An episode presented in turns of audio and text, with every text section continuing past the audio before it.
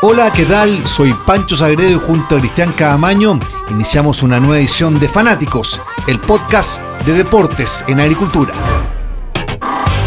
Porque el deporte nos mueve, nos motiva y lo llevamos en la sangre. Aquí comienza Fanáticos, el podcast de deportes en agricultura.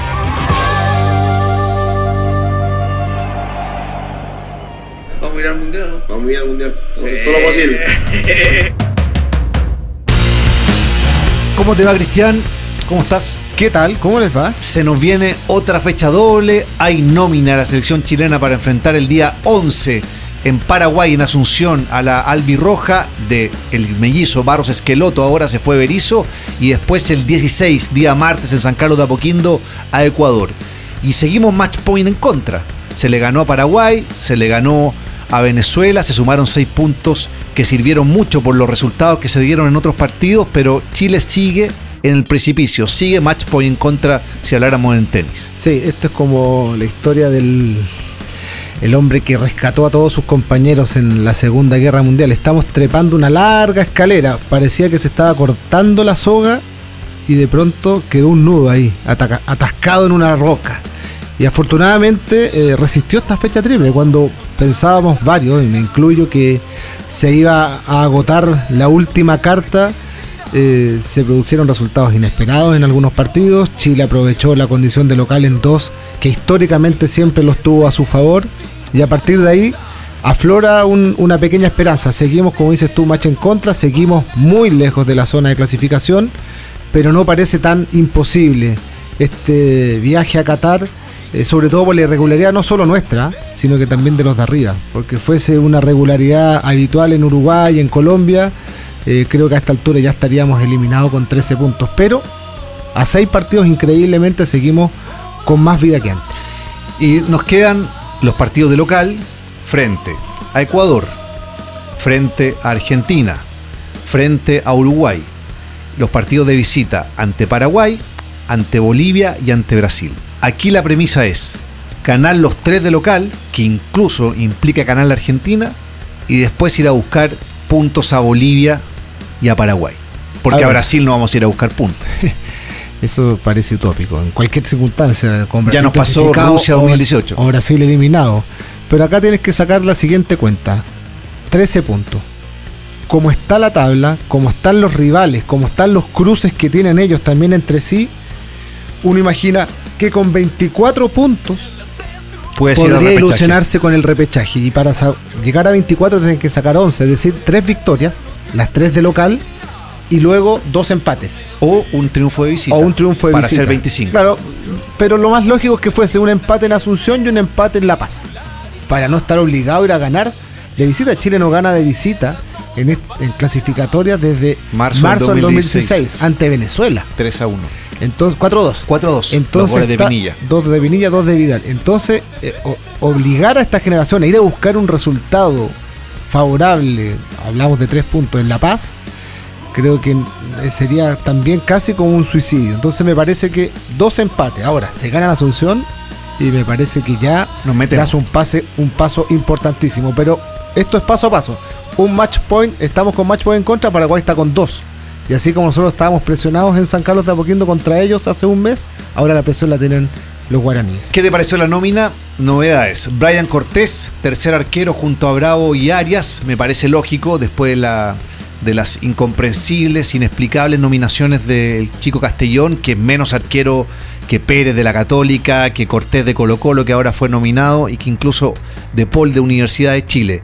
Y después algunas ausencias eh, llamativas.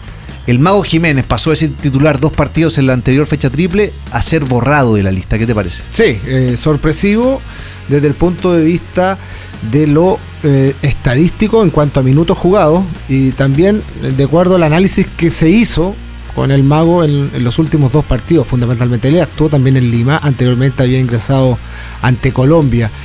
Eh, a un 9 se le pide goles, a un 9 se le pide protagonismo, a un 9 se le pide eh, ser peligroso en el área. En el análisis que se hizo de Jiménez se le hizo más en una faceta de desgaste, de- de- Sacrificio. de, sacrificio, de fijar defensores rivales, pero sus intervenciones como delantero fueron escasas.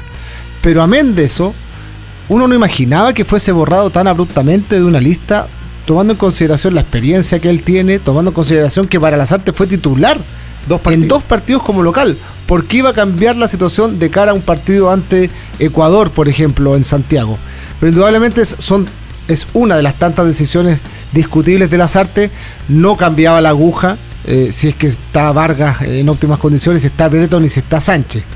Pero privilegiar a otros futbolistas que no han tenido mejor rendimiento que Jiménez, ni siquiera la selección, a nivel local, para incluirlos en, este, en esta convocatoria, eh, llama la atención. Me agregó el señor Lazarte, o agrego a la lista, a uno que fue, fue ausente en la fecha triple y que lo echamos de menos, como Eduardo Vargas. Es, es, un, es un refuerzo para esta selección Claro. y uno se imagina una buena delantera con Brereton, que está en gran momento en Inglaterra, Vargas y Alexis. Sí, nunca han jugado los tres juntos. Nunca, nunca pudieron co- coincidir. Recordemos la Copa América en la aparición de Brereton. Sánchez no estuvo. Cuando estuvieron los tres disponibles contra Brasil, entró solo con Sánchez y Vargas. Y luego Brereton no pudo venir en la fecha que sí estuvo Vargas y Alexis. Sánchez. Y luego eh, no estuvo Eduardo. Así que es un lindo puzzle para, Van a jugar los tres. para las artes. Yo creo.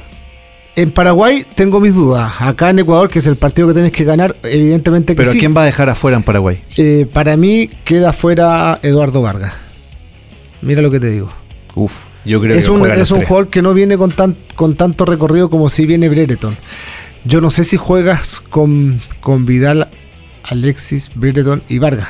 Y dos contención. Desgastar a, a Brereton. eh, mira, a diferencia Pero de. tiene 22 años, ¿qué Sí. lo va a desgastar? No, no, pero a diferencia de Berizzo, que nos manipuló en la Copa América y nosotros acá le, le- le rompimos el cerco, Barros Esqueloto tiene un solo sistema: 4-4-2, que es el sistema que mejor le acomoda al fútbol paraguayo históricamente. En Entonces, la conferencia de prensa de presentación de Barro Esqueloto dijo, voy a apelar al ADN paraguayo. Y el a ADN la garra, el juego, el juego aéreo, la entrega física. juego por afuera, que no tenía tanto esta selección paraguaya, era un juego más interior. Entonces, me da la sensación de que en ese esquema Chile se vería más beneficiado con dos delanteros. Ahora, si Alexis va a jugar de media punta, ya entramos a discutir si va, si va a ser eficiente o no, porque donde mejor rindió en el último tiempo fue en esos dos partidos como extremo derecho. Sí. Entonces ahí es donde hay que empezar a analizar bien, solo en el partido con Uruguay. En Ecuador, ante Ecuador los pongo a los tres. ¿Qué te pareció la inclusión de Puch y de Saavedra y de Huerta, los jugadores de Católica? Sorpresiva. Sí, mucha, mucha sorpresa. A ver, alguno puede estar, alguno. Pero Saavedra no ha sido más que varios de los mediocampistas centrales del torneo nacional. Y ya ni siquiera voy a apelar al nombre de Leo Gil. Gil. que está ultra ma- manoseado.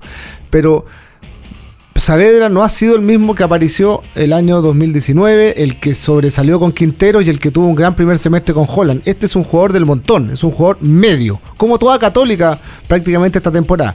Víctor Felipe Méndez, jugador de Unión Española, tenía una temporada destacadísima, es un jugador con muchísimo recorrido, es más parecido a Tomás Alarcón, no es un volante central natural, pero es un tipo que te da muchísimo más juego y más variantes que Saavedra. Y en el caso de Puch, si tú me dices qué partido has hecho Puch brillante esta temporada, de verdad nos ganamos el loto. Ha, Ahí- sido, una- ha sido la más baja desde que llegó a Católica. Y uno piensa que en esa posición, con esas características, un marco volado de Colo Colo ha sido mucho más determinante durante la temporada. Vuelve mm, Montesinos, Joaquín Montesinos, el chico de Audax, que después de la nominación para la anterior fecha triple no ha sido titular en Audax. Exacto. Así que es incomprensible. Y bueno, en la confirmación de Diego Valdés, que hizo la pega contra Venezuela Sí. y que se ganó la nominación. Mira, fíjate que Dios no quiera que se alineen los astros, que no pase nada con Arturo Vidal. Pero tú revisas después los mediocampistas. Yo considero que Pulgar y Aranguis, que están incluidos en esta nómina, lo hacen eh, por un sueño, por un deseo, más que por una realidad. Si no están, el mediocampo de Chile, que es Galdame, Baeza, eh, Alarcón. Alarcón, Valdés.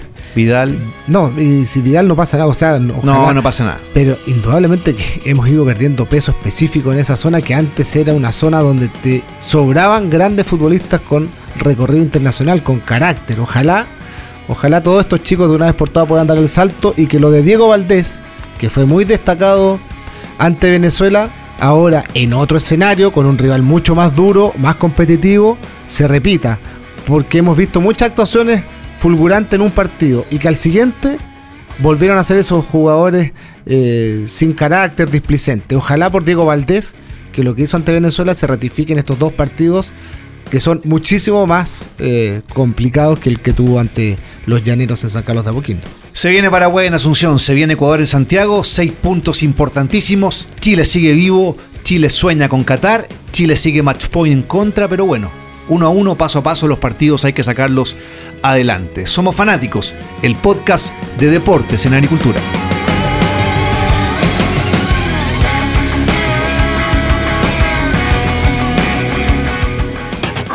Conéctate con nuestros contenidos en todas las plataformas digitales de agricultura. Muy pronto, otra entrega de Fanáticos, el podcast de deportes en agricultura.